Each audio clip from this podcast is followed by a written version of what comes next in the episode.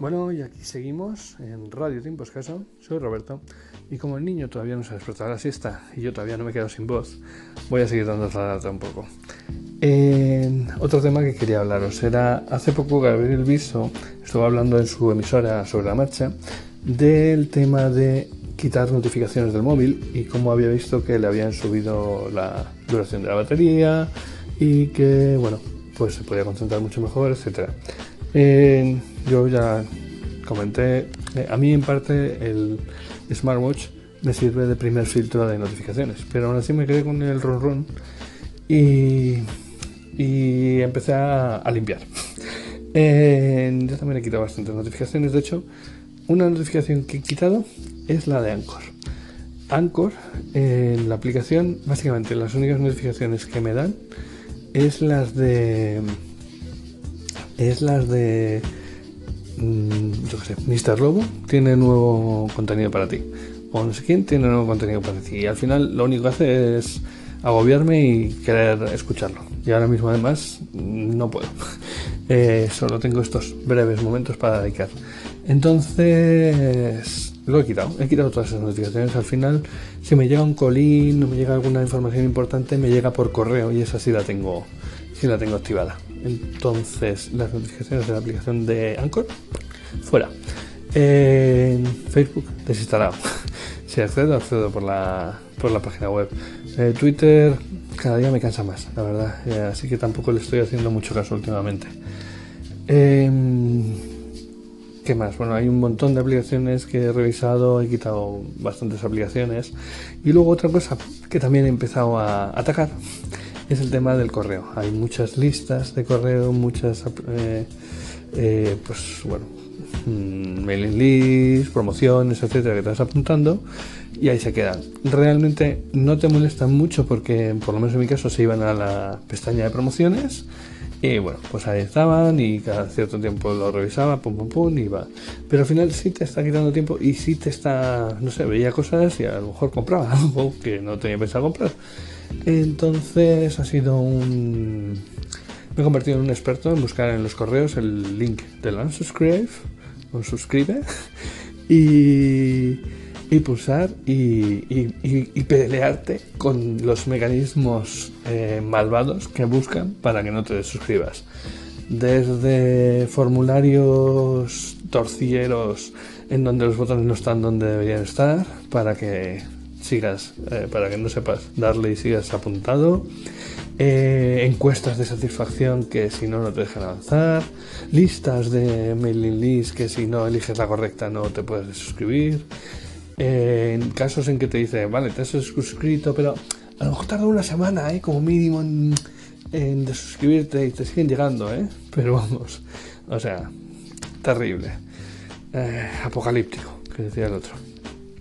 El caso es que Mal que bien, una buena parte de esos correos han desaparecido y los pocos que siguen manteniendo van a ir al filtro de spam a muerte.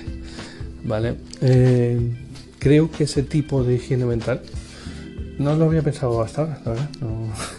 hasta ahora, pues estás en el, día a día y el día a día te come. Eh, pero creo que, es bueno, que es bueno dejarse un tiempo y no obligarte a, a tragarte todo lo que te llega. En ese aspecto, pues muchas gracias, Gabriel. Eh, trabajo conseguido. Venga. Y seguimos, sí, sí, seguimos. En Radio Tiempos Cast sigo siendo Roberto. Y quería, quería traerles una reflexión veraniega. Y es que eh, anoche coincidió que, bueno, pues fuimos a ver unos fuegos artificiales que había por aquí y había muchísima gente. Bueno, y muchísima de esa gente, había mucha gente viendo los fuegos artificiales, pero había casi el mismo número de, gente viendo la, mm, la, pantalla de su móvil mientras el móvil estaba grabando los fuegos artificiales. Es curioso, eh, porque hasta donde sabemos, la vida real tiene más resolución que la pantalla del móvil. Entonces, bueno, esa gente estaba viendo un, juego de luces que además se estaba constantemente enfocando y desenfocando. Ya sabemos el problema que tienen los móviles al intentar captar esas diferencias de luz. Eh, pero es que otra cosa que me fija además es que muchos de ellos, obviamente, los fuegos artificiales son algo mmm, muy vertical, como quien dice. Bueno, pues estaban grabando, obviamente, en vertical. ¿Os acordáis de, aquel momento, de aquellos tiempos en que nos reíamos de, la gente que grababa en vertical? Porque cuando lo, lo veías en una pantalla de televisión, pues quedaba terrible. O sea, al final estabas ocupando solo un pequeño espacio en el centro de la pantalla y había dos enormes bandas a los lados, totalmente desaprovechadas. El caso es que eh, sí, nos reímos mucho y hicimos. Eh, eh, nos reíamos cuando veíamos aquel vídeo de, YouTube de, de, VVS, el Vertical Video Syndrome. Que si no lo habéis visto, buscadlo, está, muy divertido. y, decía aquello tan gracioso de. Estamos esperando a que Lucas, George Lucas saque una nueva versión de Star Wars grabada en vertical. Pero realmente el vídeo en vertical ha venido a quedarse. Eh, al final, el tema es que cuando pienso pensar, esa gente nunca va a ver esos vídeos en, una tele. O sea, esos vídeos van a ser carne de, Instagram Stories y carne de, de WhatsApp y similar. Van a pasar eh, al grupo de la familia, al grupo de los padres del colegio, eh, los padres y madres, quiero decir. Mirad qué bonitos los fuegos que estamos viendo. ¡Pum! Ahí tienes un cuarto de hora de, de, luces estrambóticas. Eh, y no se van a ver nunca en, una pantalla de televisión normal de esas que tenemos en nuestro salón y donde vemos Netflix y alguna cosa más. entonces, de hecho, me llamó mucho la atención un señor que estaba grabando en vertical y cuando hubo un momento en que, bueno, pues los fuegos cambiaron y saltaron desde el agua y tal, y era una cosa mucho más horizontal, dijo, sin ningún miramento, dijo, pues nada, oye, ahora está en horizontal, no voy a parar ni nada, directamente, cojo, giro el móvil y ahora estoy grabando en horizontal, claro que sí. Total, mi cuñada, cuando se lo pase, pues va a poner el móvil y cuando vea que me lo he girado, pues va a coger su móvil y también lo va a girar. Es que no, no tiene más problema de Dios. No estoy pensando en esto lo voy a poner en la tele de, 50 pulgadas y va a quedar feten de la muerte. Y cuando haga el giro se va a ver todo, todo inclinado, que nos vamos a tumbar todos en el sofá para poder verlo. No, porque nunca va a verlo en su sofá.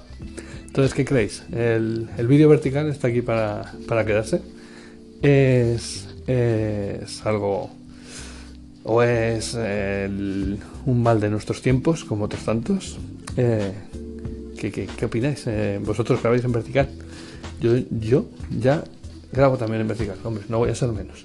Además, con un niño grabas como puedes, porque el tema es pillarle.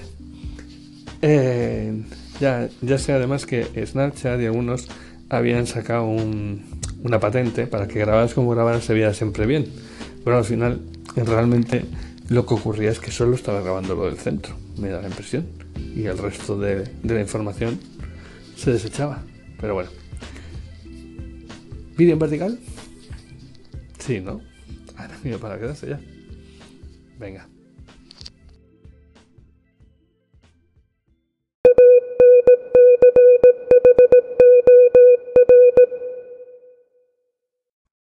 Hola Roberto, soy Miafon, For Colors. Lamentablemente el vídeo vertical ha llegado para quedarse y perpetuarse, tienes razón. Lo único que nos puede salvar de perdernos tanta información a derecha e izquierda es que Apple o Samsung o cualquier otro les diga que ha inventado el móvil con pantalla horizontal y entonces empiecen a grabarlo pues como tiene que ser, creo yo, como tiene que ser. Sí que tienes razón de que esto nunca lo verán en una tele o un ordenador con pantalla horizontal, por lo tanto es un, es un material efímero que en unos años también se darán cuenta de que lo han perdido porque Instagram habrá cerrado, etcétera, etcétera. Y entonces será cuestión de reírse. Y yo me quiero reír mucho, pero mucho. Nada más, solo eso.